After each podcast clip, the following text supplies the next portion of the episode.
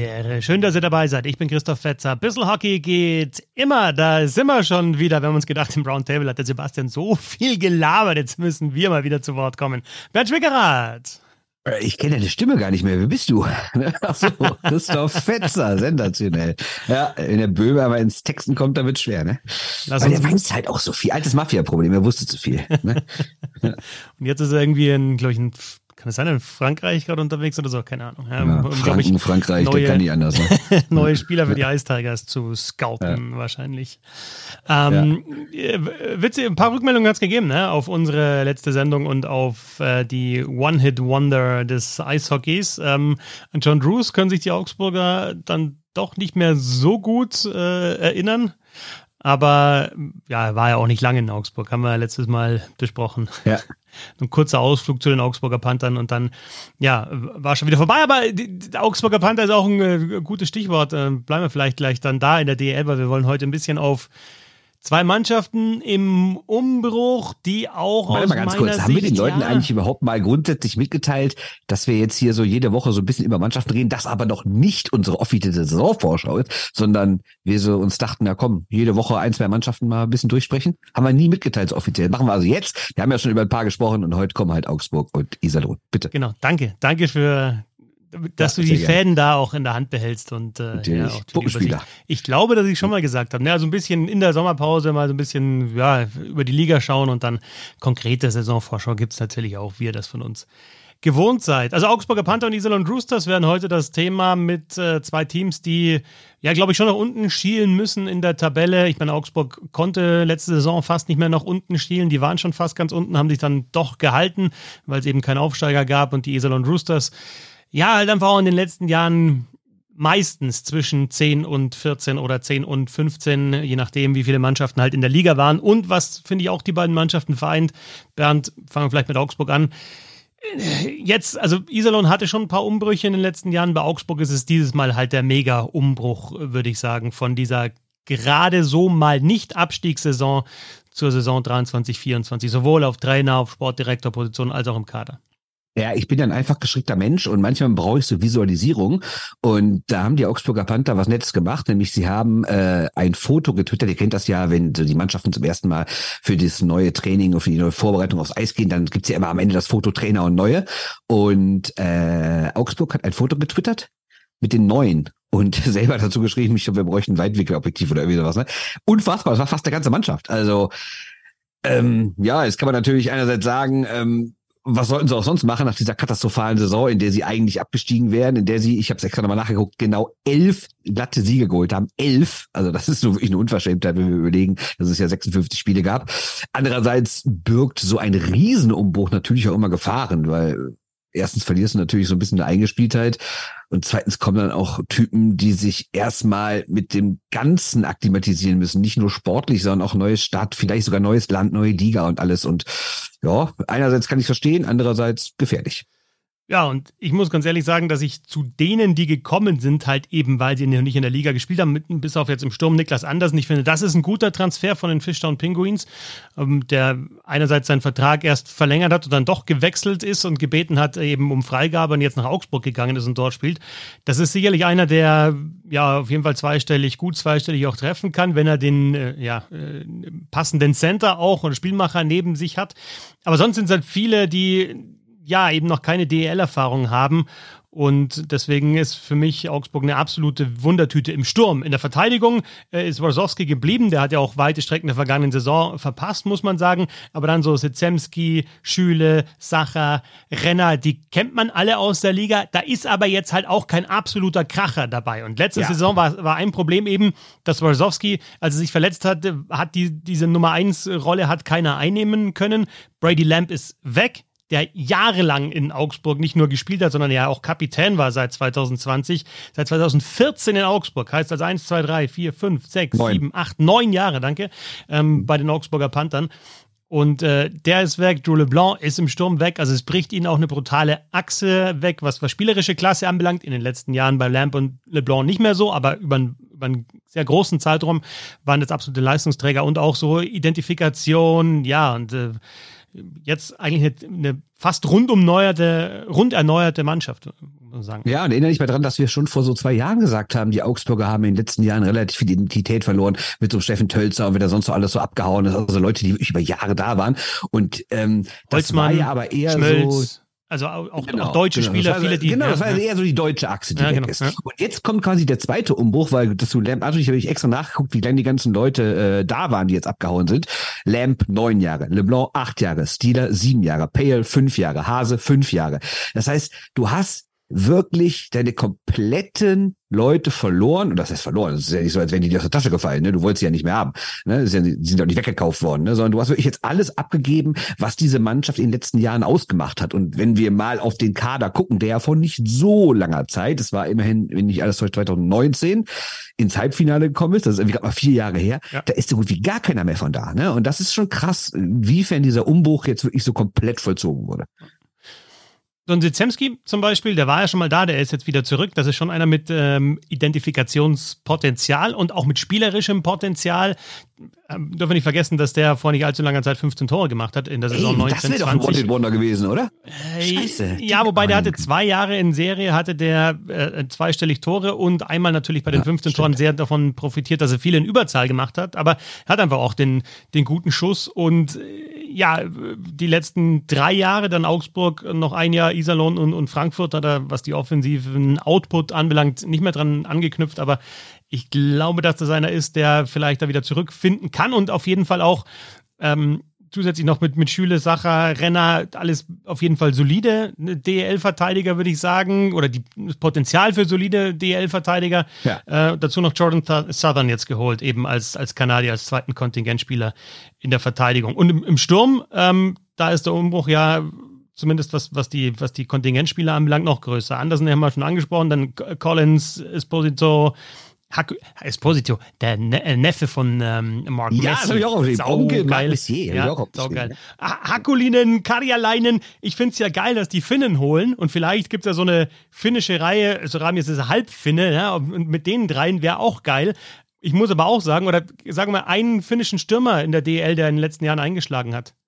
Komisch, oder? Ja, schwierig. Das, ge- Ja, genau. wirklich also. Lechtivore in der Vergangenheit, in der, in der Verteidigung, aber sonst im, Ja. im, im, im, im Tor auch mal immer einen, der, der ganz gute Leistungen gezeigt hat. Aber in, im Sturm fällt mir jetzt so schnell auf die Schnelle gar keiner ein, der da wirklich äh, mal Eindruck gemacht hat. Äh, aus, Ja, aus, es wurden eher so, so Leute geholt, die so ähm, sehr verantwortungsvoll spielen, den Puck nicht oft verlieren, Ja, genau. die nicht auffallen im negativen Sinne, aber halt auch selten im positiven Sinne. Wir So klassisch ja- Finnisch halt, ne? wie man sich so eine finnische Mannschaft vorstellt. Ne? Aber auch die, die mit, mit, dem, mit den Vorschusslorbeeren gekommen sind, dass sie halt richtig was können an der Scheibe, haben das irgendwie dann auch äh, nicht gezeigt in ähm, Mannheim. Mixa Järvinen, oder? Mixa Järvinen hieß er doch. Ähm, der, wo ich mir gedacht habe, boah, geil, jetzt holen die dann so einen Edeltechniker und ähm, ähm, Zocker und dann, ja, gesehen hat man es nicht so wirklich. Also das ist nur Ja, so. also auch in Düsseldorf in Kusa, ne? Also Ja. Verteidiger, aber sollte ja so klare Nummer 1 Verteidiger sein nach der Kubicki-Verletzung. Oh, war okay, aber war jetzt auch nicht der Mann, den man sich irgendwie versprochen hatte. Ne? Also, naja. egal, zurück zu Augsburg. Zurück zu Augsburg. Und ähm, ja, es gibt da einen, über den du ein bisschen mehr ähm, sagen kannst, nämlich auf der Trainer- und Sportdirektorenposition, äh, Direktorenposition, nämlich Christoph Kreuzer. Also erstens haben sie jetzt diese Position wieder mit, mit einer Person besetzt, oder diese Positionen mit einer Person, aber mit Christoph Kreuzer ja auch eingeholt, der das kennt und das schon mal gemacht hat, so und der auch auf jeden Fall Kontakte hat in der Liga und in Eishockey Deutschland. Auf jeden Fall. Und ich glaube, es geht ja nicht immer nur um, äh, um Taktik, um die super Laufwege. Es geht ja auch so ein bisschen um Gefühl, gerade was das Publikum angeht und gerade bei einer Mannschaft, wo es vergangenes Jahr auch mal Ärger mit dem Publikum gab. Erinnern wir uns an Stimmungsboykott und so Geschichten. Ne?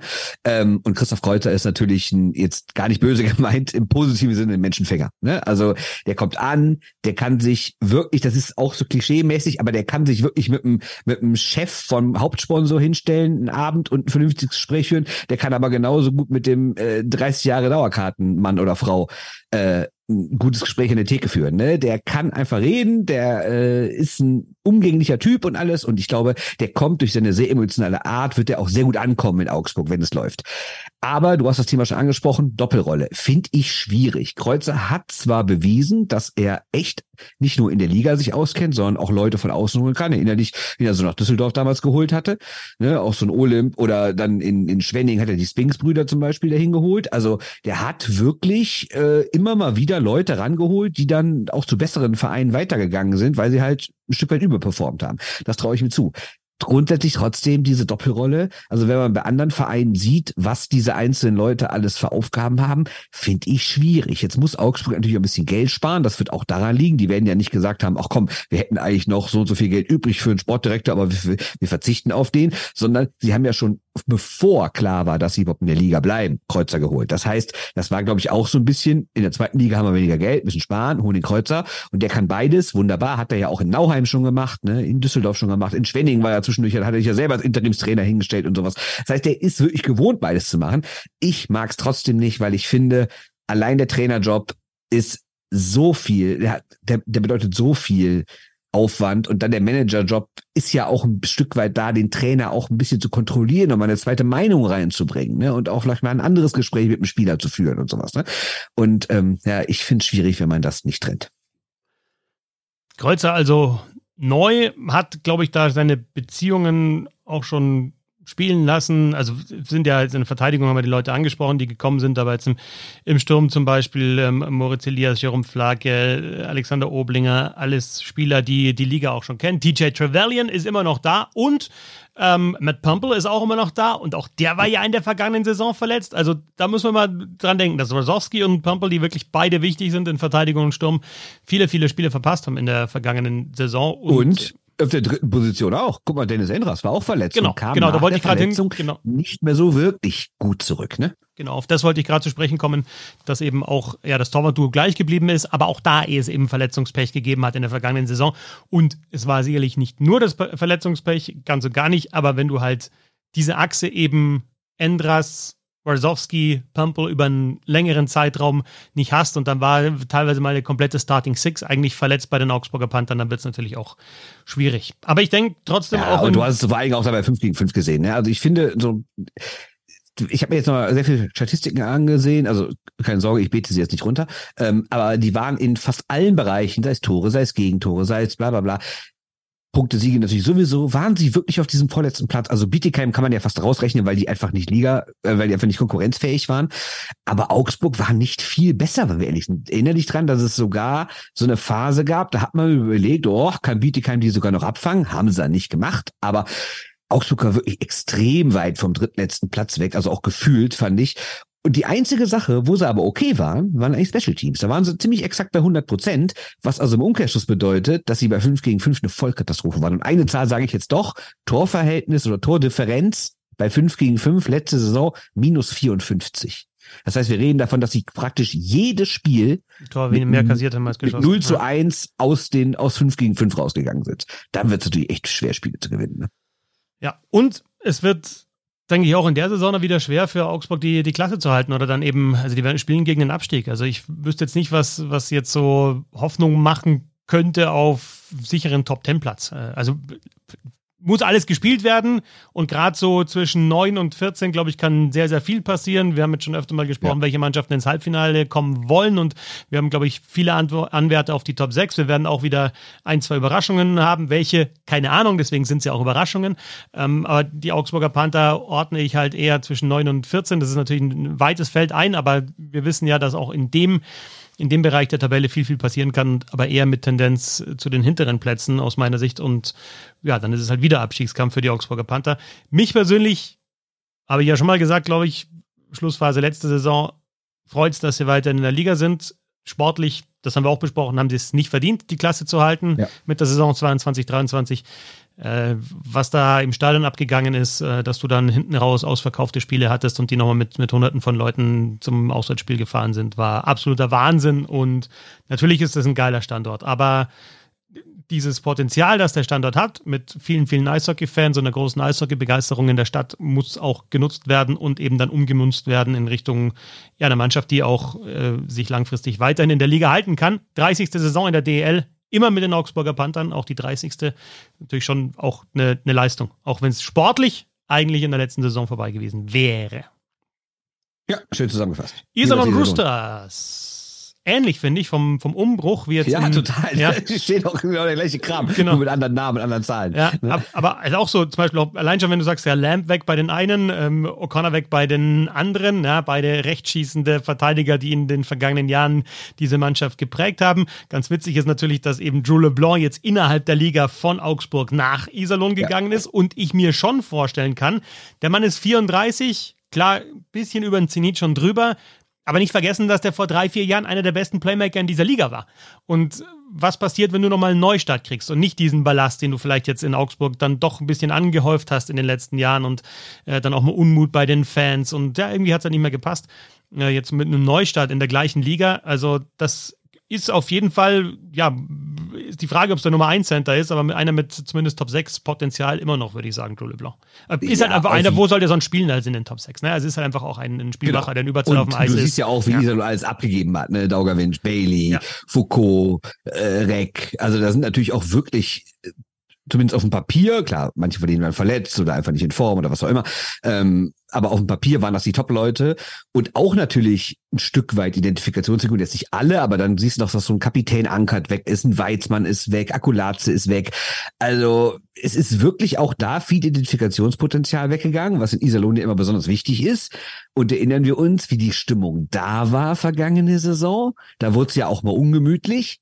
Da gab es auch mal Abende, wo das Team bedingungslos gefeiert wurde, egal wie es läuft, aber es gab auch ganz andere Abende. Ne? Es gab dann diesen, schon früh in der Saison, dieses Treffen zwischen Ultraszene und Mannschaft, wo man gesagt hat, Leute, so nicht, sonst steigt ihr ab und sowas. Ne? Und sind wir mal ganz ehrlich, wenn du nicht diese beiden Vollkatastrophenmannschaften gehabt hätten mit Bietigheim und Augsburg, wäre Iserlohn auch noch deutlich gefährlicher unten reingerutscht, weil die haben auch nur 1,3 Punkte im Schnitt geholt. Ne? Also das ist jetzt auch nicht ganz so besonders viel und vor allen Dingen defensiv waren sie halt wirklich richtig schwach. 3,4 Gegentore pro Spiel geht halt gar nicht.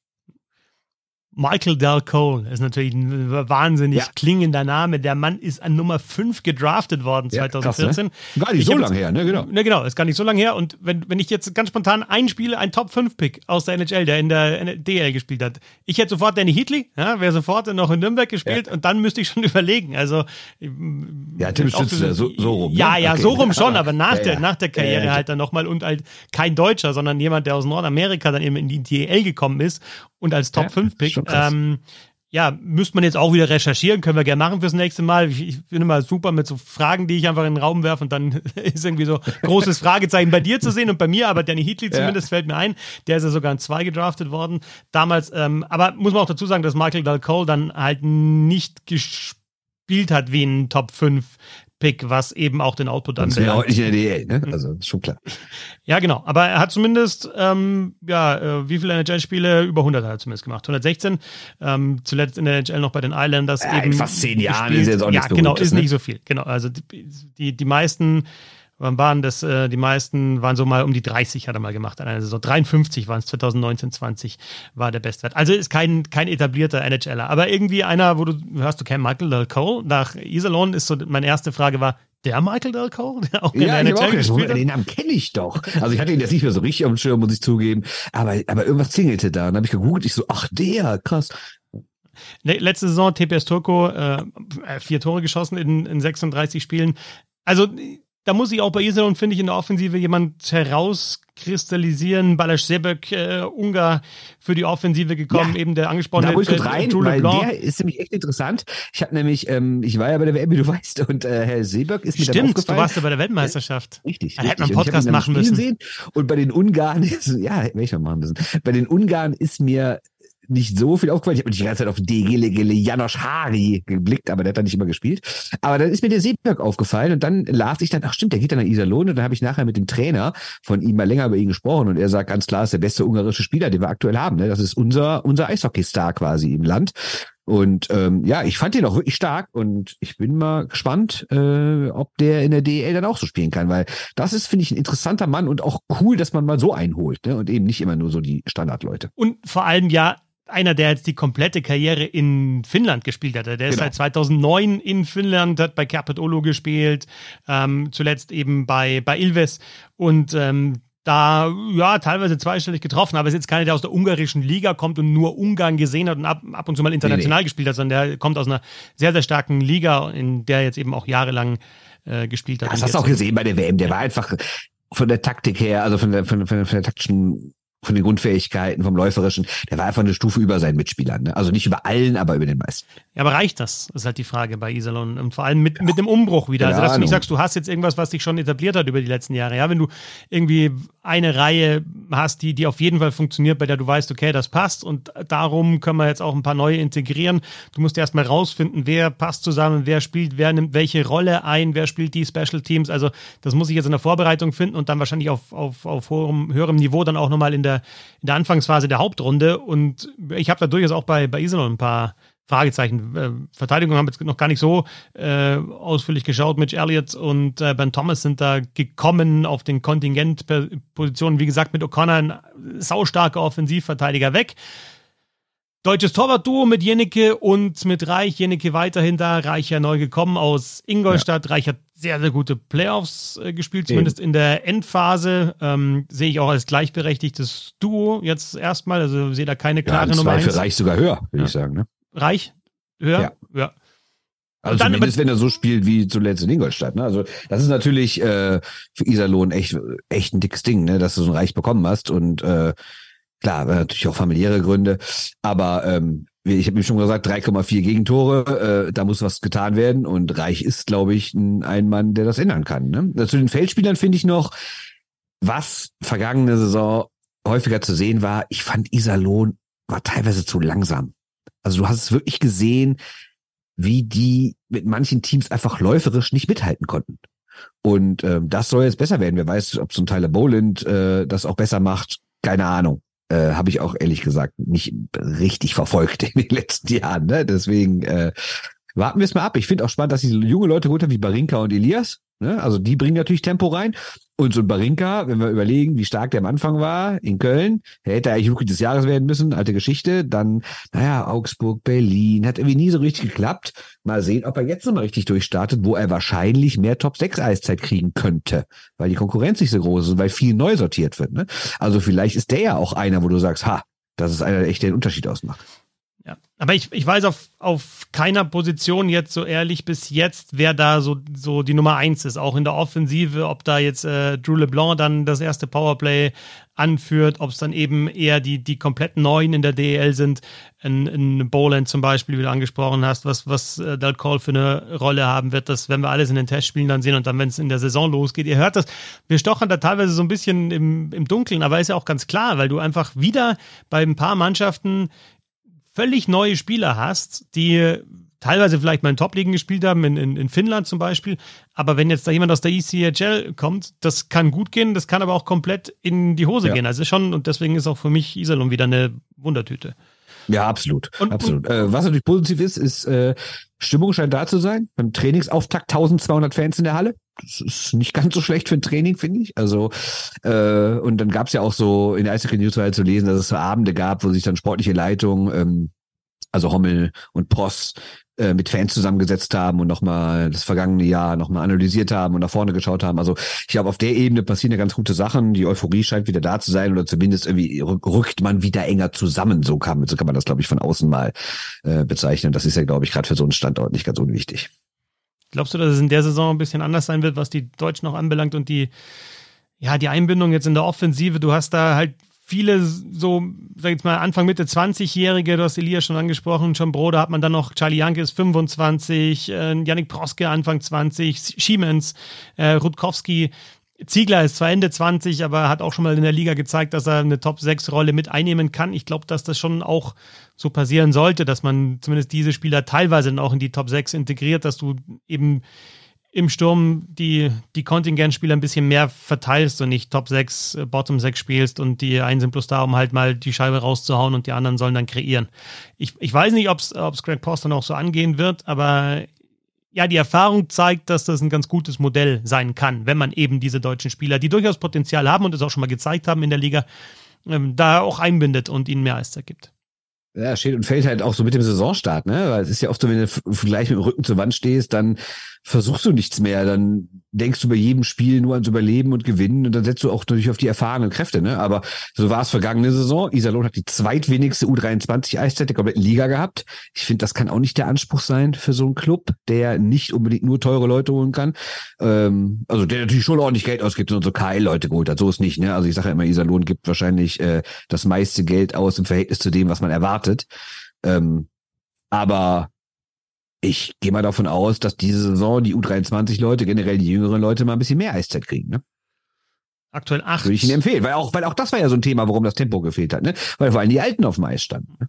Aktuell acht Kontingentspieler oder Lizenzen vergeben, keine an Torwart, drei in der Verteidigung, fünf im Sturm. Also es gibt da nochmal die Möglichkeit, dann während der Saison was zu machen.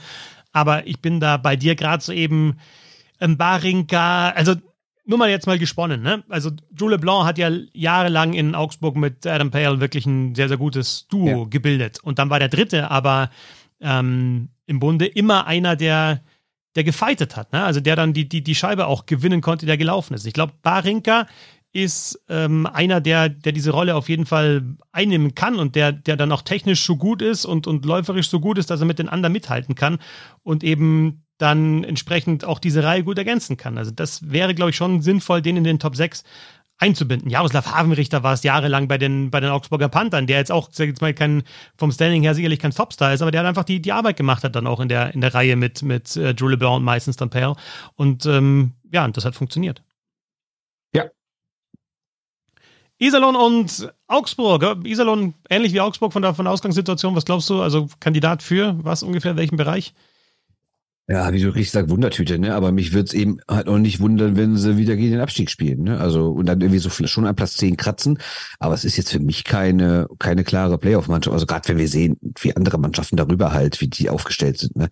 Da, wenn ich so an meine Top 10 denke in der DL, kommt ehrlich gesagt Iserlohn mir nicht gleich in den Sinn. Was aber nicht heißt, dass sie es nicht schaffen können. Ne? Sicher nicht.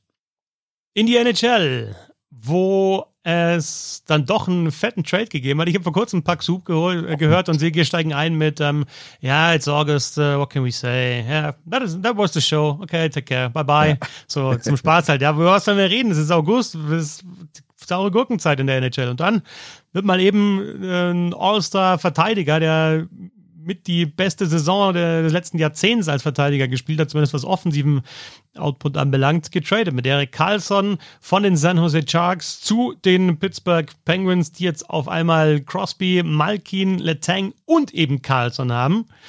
Da taucht jetzt kein Defensivverteidiger auf unter diesen vier Spielern, aber es wird auf jeden Fall Spaß machen, wenn diese Spieler auf dem Eis sind. Vielleicht ist Letang dann gar nicht mehr in der ersten Powerplay-Formation, weil diese Rolle dann Carlson einnimmt. Carlson und Crosby oder Carlson und Malkin zusammen auf dem Eis stelle ich mir auch spaßig vor. Ob es dann erfolgreich ist, weiß ich nicht, aber grundsätzlich finde ich diesen Move von Karl Dubers und unter dem Strich hat er sogar noch ein bisschen Gehalt äh, gespart und es hat ihn natürlich einen First-Round-Pick und einen Second-Round-Pick gekostet, aber es ist zumindest mal, also Dubas hat Bock auf solche Trades und äh, für uns, die wir das Ganze betrachten und das aus der Ferne betrachten und wenn es halt nicht hinhaut und sagen, ja mein Gott, hat es halt nicht hingehaut, ist es schon spaßig, finde ich, wie der halt gleich mal, gleich mal hier abdrückt nach ein paar Monaten, die er da ist. Und wenn wir erstmal daran denken, dass Kyle Dubas ja großartig verkündet hat, ihr werdet mich auf gar keinen Fall nächstes Jahr bei einem anderen Team als GM sehen, entweder in Toronto oder gar nicht, dann ist sein Vertrag Er ist ja auch nicht nur GM, ja, also er ist ja nicht nur nee, GM. Nee, nee, er war, er, also, war, war er, President of Hockey Operations ja, oder was war er? Beides, ja genau, beides ist er jetzt. Ja, also er ist jetzt nicht, er, genau, also er wollte dann GM hat er nicht gesagt, dass ah, ihr werdet, nicht, ihr habt nicht gesagt, ihr werdet mich auf keinen Fall als Doppelrolle äh, Pre äh, äh President of Hockey Operations und GM sind, sondern nur als GM und jetzt ist er halt beides. Ja, Wort äh, ja, aber kommen wir zum Thema. Ich finde es auch großartig, es ist immer schön, wenn dicke Trades passieren und gerade der Trade ist natürlich krass, weil du hast sie gerade schon aufgezählt, wenn Crosby, Malkin, Letang und Carlson in einem Team spielen, hast du ja fast immer mindestens einen von denen auf dem Eis, weil die werden alle nicht in den gleichen Reihen spielen. Also gut, es spielen ja eh nicht die gleiche Position, aber die werden die ersten beiden Reihen jeweils im Sturm und in der Verteidigung bilden und das ist schon krass. Also, was so Puckbesitz angeht, was so Corsi-Nummern, Expected Goals angeht, werden die wahrscheinlich durch die Decke gehen im nächsten Jahr in Pittsburgh, weil, naja, wenn du, sagen wir mal, zu 70 Prozent, 75 Prozent der Eiszeit einen von den vier drauf hast, ist es nicht so verkehrt. Ne? Ich finde es trotzdem krass, weil ja, Carlson ist ein Topmann, 100 Punkte, Norris Trophy gewonnen, alles wunderbar. Der erste seit Jahrzehnten, der so viele Punkte geholt hat, der erste seit noch mehr Jahrzehnten, der als amtierender Verteidiger des Jahres äh, getradet wird. Aber der Mann ist 33, hat eine krasse Verletzungshistorie, spielt irgendwie quasi mit einem halben Knöchel nur, dafür jetzt noch viermal 10 Millionen ausgeben. Klar, andererseits musst du, du was natürlich sagen, er ist es Crosby, Malkin und der Tank schuldig, dass er in der Zeit, in der die noch spielen, natürlich alles daran setzt, ein Top-Team hinzustellen und irgendwie zu sagen, ja gut, wir haben da die drei und den Rest gucken wir mal, das wird schon irgendwie reichen. Nee, reicht eben nicht. Hast du ja gesehen, vergangene Saison, Playoffs verpasst. Das kann nicht der Anspruch sein. Man kann jetzt auch nicht sagen, Crosby hat vielleicht noch zwei, drei, also zwei Jahre noch Vertrag, aber insgesamt vielleicht noch zwei, drei gute Jahre in seiner Karriere. Kannst du nicht sagen, ja komm, dümpel mal unten rum und wir sammeln jetzt Draftpick ein. Ich finde, das ist man so einem Mann dann auch schuldig, zu sagen, wir versuchen nochmal mit dir Meister zu werden und versuchen alles und investieren alles. Aber die Chancen sind trotzdem sehr, sehr gering, meiner Meinung nach, dass sie es schaffen. Und dann haben sie natürlich trotzdem ein Stück weit die Zukunft aufs Spiel gesetzt jetzt. Ne? Erster Verteidiger seit Brian Leach 91, 92, also Krass, seit ne? über 30 Jahren mit, mit über 100 Punkten. Und der dritte Verteidiger in der Geschichte der NHL mit äh, einer Saison mit mindestens 20 Toren und äh, 60 Assists. Also um das nochmal zu zeigen, was das für eine Wahnsinnssaison war, offensiv. Und das bei einem Schrottteam, ne? Ja, genau. Das kommt nochmal dazu. Und äh, fangt mir nicht mit Plus-Minus an. Äh, schaut bei Jeff jetzt zum Beispiel auf Twitter, der dann aufschlüsselt, was die, die, die eben die Goal-Differential war mit Carlson auf dem Eis, teilweise ausgeglichen und ohne ihn minus 3 12, keine ja, Ahnung. Plus, der hat tausende Tore kassiert, wo der eigene, der eigene Torwart nicht drin war und sowas. Ne? Genau, das wird das halt bei dem Plus-Minus, genau, kommt da auch mit rein oder eben, was weiß ich, vielleicht gerade so als ähm, Unterzahl abgelaufen ist oder was auch immer. Die tauchen beim Plus-Minus zwar auf in der Statistik, aber ähm, können dann vielleicht auch nicht so gewertet werden. Äh, was ganz interessant war, finde ich, bei den San Jose Sharks, dass du, also Thomas Schertl war bei den Sharks der Spieler, der oft auf dem Eis war, als äh, Carlson auch auf dem Eis war, ein Stürmer natürlich, der aber dann eben auch abgesichert hat für, für die, die Läufe, die Carlson dann einfach startet. Also auch vom taktischen her finde ich es immer ganz interessant, dass du, wenn du so einen Spieler hast, der eigentlich dann ein vierter Stürmer ist oder dreieinhalb der Stürmer und, und einfach viel nach vorne gehen will auch und eben auch viel riskiert mit der Scheibe am Schläger, dass du dann entsprechend auch Spieler um ihn rum brauchst, die das erkennen und dann absichern für ihn ja. und äh, die dann auch auf dem Eis sein müssen, wenn eben dieser Spieler auf dem Eis ist. Ähm, Spaß wird es auf jeden Fall machen bei jedem ja, großen Trade mit so einem über 30-Jährigen oder deutlich über 30-Jährigen äh, ist immer eine Gefahr drin, dass du eben da die Zukunft verhaust. Aber man muss ja wirklich auch sagen, wenn Crosby, Malkin, Letang abtreten, dann werden halt die Pittsburgh Penguins auch ein paar Jahre haben, die nicht so geil laufen. Und wenn du jetzt eben gerade so zwischen, also ich meine, nicht vergessen, ein Sieg hat gefehlt für die Playoffs das letzte Spiel gegen die Chicago ja, Blackhawks. Die haben sie gegen Chicago genau, vergeigt. Verloren. Das, heißt, die sind immer noch, auch mit der Mannschaft waren die so ein bisschen, waren die auf jeden Fall ein Playoff-Kandidat. Vielleicht werden sie jetzt noch ein bisschen ja, mehr aber dann, in den Playoffs. Stell ja. dir vor, sie werden reingekommen und dann spielst du gegen Boston. Okay, Boston jetzt früh raus, das ist jetzt ein blödes Argument, aber du weißt, was ich meine. Die werden die Wahrscheinlichkeit und die Chancen wären ja nicht ganz so riesig gewesen, dass sie dann auch Meister werden. Ne? Nein, ne? aber also entweder du machst jetzt den Cut und sagst, okay, du, oder du tradest vielleicht einen Crosby nochmal, was natürlich keiner machen wird. Oder du sagst, ja, dann lass mal eben ausplätschern, wie das zum Beispiel Chicago mit, ja, mit Taves, halt Taves, und Kane gemacht hat, dann weißt du, was das, was passiert, oder was, was das mit den Stars dann auch macht und was die Reaktion ist. Oder du sagst, okay, wir probieren es halt nochmal. Und wenn wir die Möglichkeit haben, da nochmal einen draufzupacken und vor allem nochmal so einen. Und dann kommt ja noch dazu, es macht das Thema dann einfach wieder attraktiver. Und äh, wir reden oft über oder viel über sportlichen Erfolg, aber es geht ja auch darum, dann irgendwie Show zu bieten für die Fans. Und die Show in Pittsburgh wird, glaube ich, recht gut sein in der nächsten Saison. Ja, da sprichst du ein gutes Thema an. Ich weiß nicht, ob du den Artikel bei The Athletic gelesen hast. Da gab es so eine Kolumne äh, so zum Thema, dass das, dass Carlson eigentlich der typischste Penguins-Move war, den die überhaupt nur machen konnten. Weil dieser Club einfach seit Jahrzehnten für totale Spektakel und für Superstars steht. Also seit Mitte der 80er, war mir auch gar nicht so bewusst, steht in dem Text, ist Pittsburgh fünfmal Meister geworden. Und kein anderes Team hat das auch geschafft. Ne? Also nicht Chicago, nicht Tampa, nicht LA, nicht, wenn wir noch häufiger mal Meister in der Zeit mal. Ja, Edmonton Detroit, raus, also Ed Edmonton, raus, so. rausgerechnet, ja. oder? Ja, genau. Also dann eben in die, in die Dynastie der, der Oilers rein. Aber seit Anfang genau. der 90er, und, ja, mit, mit, mit, mit, mit Und da wurden dann Namen aufgezählt. Ja, ja. Also wer alles für Pittsburgh gespielt hat. Ich meine, Mario Lemieux, Jaromir Jager, Paul Coffey, äh, Ron Francis, jetzt, jetzt natürlich, dann, oder, oder noch ein Kovalev, ne? Marcel oder jetzt wird dann natürlich noch die neuen aufgezählt, Crosby, Mikey, Letang, jetzt Carlson. Also das sind wirklich in den, wenn wir mal die NHL immer in so fünf, sechs Jahrespakete einteilen, sind das eigentlich echt auf die absoluten Topstars. Erinnere dich vor so vier, fünf Jahren, wo es die Diskussion da gab. Natürlich war immer so Crosby, Ovechkin, wer ist der beste Spieler der Welt? Und da gab es auch die erste Diskussion, die gesagt haben, Moment mal, Warum ist Erik Karlsson eigentlich nicht der beste Spieler der Welt? Warum muss es immer ein Stürmer sein? Also, also damals mit Otto war soweit, genau. Ja, genau, als Otto ins Finale genau. oder Halbfinale geführt hat. Ne? Ähm, und dass es zwei von denen zusammenspielen, das ist ja ein bisschen so computerspielmäßig. Klar, jetzt nicht mehr in ihrer absoluten Blütezeit. Da sind jetzt auch ein paar Jahre vergangen und die sind nicht mehr so gut. Wobei andererseits von den Punkten her sind sie immer noch top. Ne? Ähm, und noch ein Gedanke. Ähm, ich habe vergangene Saison habe ich, hab ich mal so eine taktische Analyse gelesen von Carlson und da hat jemand gesagt, Carlson ist eigentlich gar kein Verteidiger mehr, der ist ein Rover. Jetzt für alle, die es nicht wissen, früher wurde Eishockey ja mit mehr Leuten auf dem Eis gespielt als mit fünf Feldspielern. Es gab ja anfangs neun, dann sieben, sechs und es, es ist ja immer weniger geworden. Und es gab die Position des Rovers, man könnte die ungefähr vergleichen mit einem Mittelfeld im Fußball. Also jemand zwischen Angriff und Verteidigung, der halt wirklich da so ein bisschen wie so ein, wie so ein freier Mann rumrennt und sich auch mehr in die Offensive einschaltet und irgendjemand hat letztes Jahr taktisch analysiert, dass Carlsson eigentlich der moderne Rover ist und gar kein Verteidiger mehr ist. Mhm. Ja, und ich fand es gar nicht mal so schlecht im Vergleich, ehrlich gesagt. Pittsburgh Penguins mit Erik Carlsson. Ne? Wird auf jeden Fall ein äh, Spaß. Sollen wir noch ganz kurz über den Wilson-Vertrag, äh, oder magst du kurz ja. dich noch zum Wilson-Vertrag äußern? Tom Wilson, haben wir in einem harten Cut natürlich, aber auch sowas in Richtung, ja, was machen die Teams? Übrigens, äh, nochmal ganz kurz zu den Penguins, wenn wir von Dynastien auch sprechen, während oder in der Salary Cap-Ära, kannst du natürlich sagen, ja, die Blackhawks mit ihren äh, drei Cups, äh, die, die, die Kings da mit ihren zwei Cups, äh, vielleicht jetzt dann die Lightning in den letzten Jahren, aber wenn du halt innerhalb von der Spanne von zehn Jahren halt diese drei Cups gewinnst, ja. noch zwischendrin nicht, dann spricht das ja auch nochmal mehr für die Dynastie. Also wenn du es schaffst, den, den, den, Kern mit, mit Crosby, Malkin und der Tang so zusammenzuhalten und darum wieder eine Mannschaft zu bauen, die zehn Jahre nach dem ersten Cup dann eben nochmal zwei sogar gewinnt, ist ja auch ein Argument für die Dynastie jetzt in der, in der Salary Cap Era.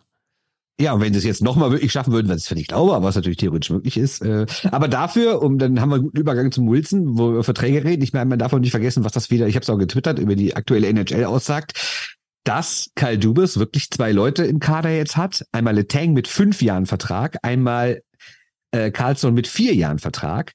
Und wirklich die Hoffnung ist ja wirklich, dass sie noch zwei Jahre Leistung zeigen, weil Crosbys Vertrag geht noch zwei Jahre. Und selbst wenn der verlängert, wer weiß, wie der in drei Jahren spielt. Malkins geht, glaube ich, noch drei Jahre, aber der wird auch nicht die kompletten drei Jahre auf Topniveau spielen. Aber es ist in der heutigen NHL leider so, dass du Leute für sehr viele Jahre verpflichten musst, dafür, dass die wenige Jahre Topleistung bringen. Und sind wir mal gespannt, ob das, ob diese, ob diese Wette, muss man ja fast schon sagen, aufgeht und die wirklich jetzt zwei Jahre lang noch Topleistung bringen, weil ich sag mal so, in drei Jahren glaube ich nicht mehr, dass die vier alle noch so richtig heiß drauf sind.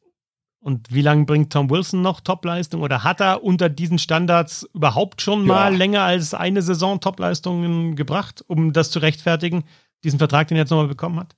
Also um zu sagen, er hat äh, 45,5 Millionen in sieben Jahren, kriegt er.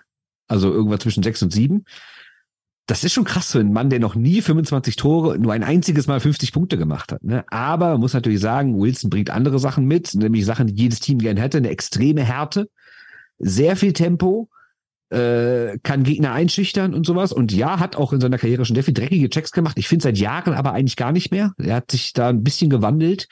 Aktuell geht's, finde ich. Ähm, und ja, man muss natürlich auch sagen, der Salary Cap wird steigen. Trotzdem ist das natürlich ein Vertrag, der auch 0,0 dahin passt, was die Capitals äh, zur Trade Deadline gemacht haben, indem sie schon Orloff und Hathaway und Johansson und so und Ella und so Leute abgegeben haben, wo du dachtest, okay, jetzt beginnt doch so langsam der Rebuild. Ja, natürlich nicht komplett, weil halt Ovechkin noch den Rekord holen muss. Also ist das eher so ein leichter Neustart. Aber jetzt nochmal einen Mann für sieben Jahre und so viel Geld verpflichten, finde ich echt strange und ist eigentlich meiner Meinung nach ein altes NHL-Phänomen nach dem Motto, wir bezahlen die Leute nicht für die Zukunft, sondern für vergangene Taten. Genau, also für Achievement, was, was sie eben mit ihm erreicht haben.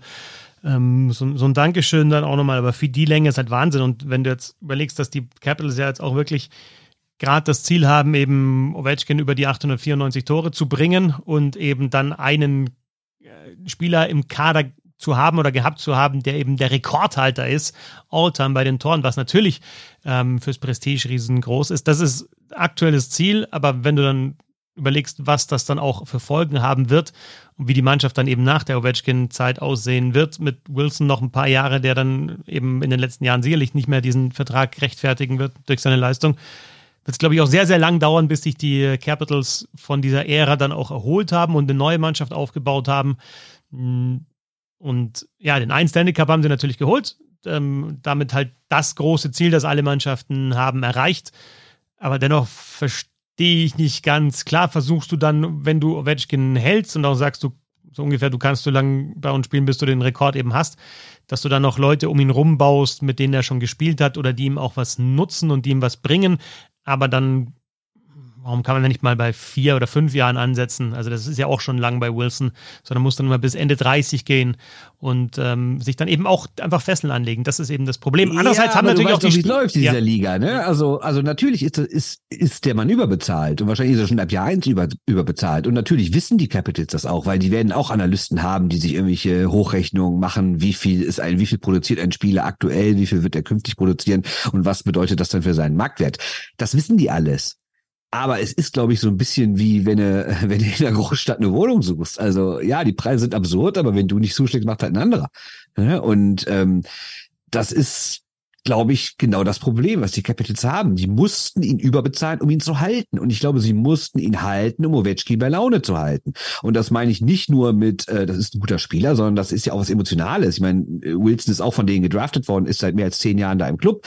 Äh, Ovechkin wird ihn auch mögen. Wer weiß denn, ob Ovechkin nicht äh, da auch ein bisschen sowas mitredet und irgendwie zum Manager sagt, ich will aber, dass er dabei bleibt. So auch als mein Bodyguard, weil ich ja vielleicht auch in den nächsten Jahren körperlich ein Stück weit abbauen werde. Und bevor ich hier durch die Gegend gekegelt werde, habe ich dann immer noch meinen Bodyguard da, der mir ein bisschen was vom Leib hält, damit ich mich auf Zoko-Schießen konzentrieren kann. Ne? Weil die haben ja schon oft zusammen in einer Reihe gespielt, ne? ganz oft sogar. Ja. Wird alles mit reinspielen. Äh, die blanken Zahlen, wenn man sich anschaut, denkt man sich, what? Aber das haben wir uns schon öfter mal äh, gedacht. Und natürlich war auch der Carlson-Trade mega und kann auch wehtun. Aber trotzdem kann man sich freuen, wenn sowas passiert. Und auf die Penguins freuen wir uns.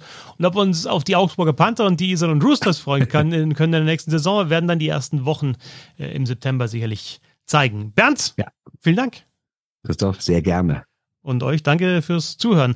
Ähm, falls wir das noch nicht gesagt haben, wir nehmen jetzt immer regelmäßig zu Anfang der Woche einen Podcast auf und mhm. wenn wir aufs deutsche Eishockey schauen, dann äh, betrachten wir so alle 14 DEL-Teams, aber ähm, es ist noch keine Vorschau. Ganz, ganz wichtig, es ist noch keine Vorschau. Ne? Die kommt noch, Bernd. Die kommen noch, die kommen aber schriftlich, ne? Ihr wisst ja, ne? Wir, äh, wir schreiben ja auch mal gern was, ne? Genau. Die kommen noch, keine Sorge. Wir, wir, wir schreiben viel.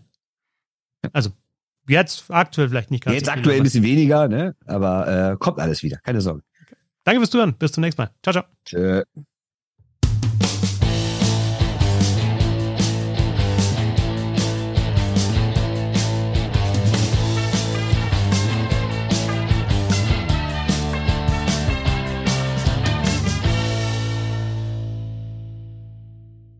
Wie baut man eine harmonische Beziehung zu seinem Hund auf? Puh, gar nicht so leicht. Und deshalb frage ich nach, wie es anderen Hundeeltern gelingt, beziehungsweise wie die daran arbeiten.